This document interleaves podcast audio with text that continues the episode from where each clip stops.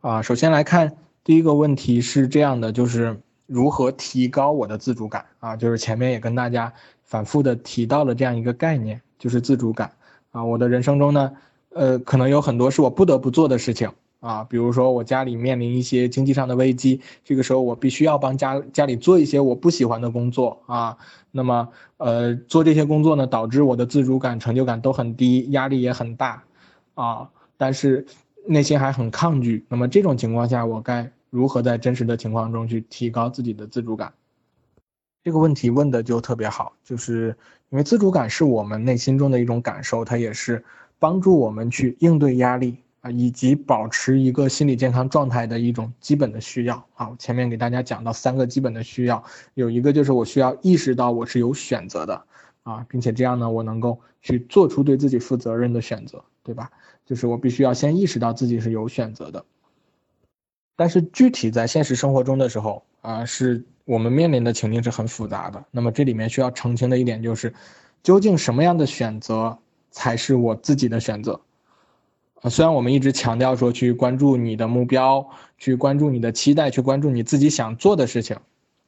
但是呢，落实在现实生活中的选择。它还有一个很重要的部分是我们可能会比较少提到的，就是它是应该具备现实意义的，并且有适应功能的这样的一个选择。也许就是从题目描述的这种状况来看呢，这个选择可能会让我觉得很不甘心，让我觉得很委屈，对吧？就是我我为了家里付出了这么多，但是我们能够在这样的一个情境中。最终选择用这样的方式去行动，它本身就代表了我们自己的倾向，所以说它归根结底还是我们自己做出的一种选择，只不过它是一个更加艰难的选择啊，因为要考虑到很多现实的情境，所以说它是一个艰难的选择，只不过我在这个艰难的选择中，最终选择了我现在做的这些事情。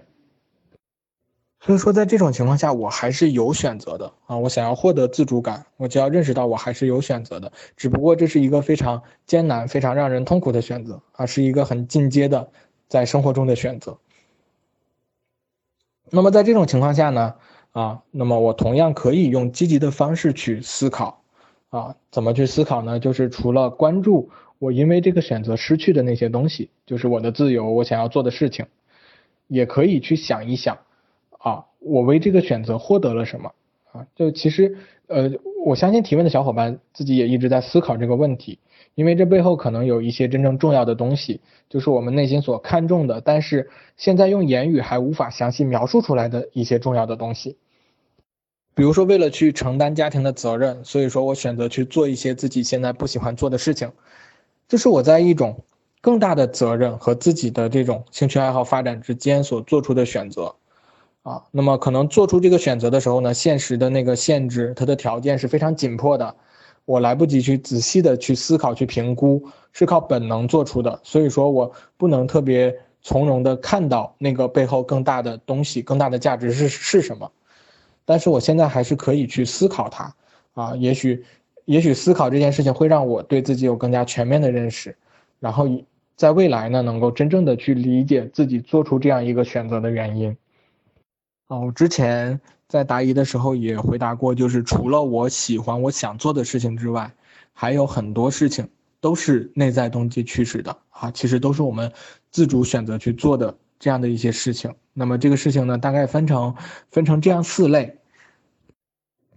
第一类呢，就是就是大家都都都理解的，就是我喜欢热爱的这样的一些事情，对吧？那么这个就不用多说了。第二类呢，可能是我擅长的一些事情。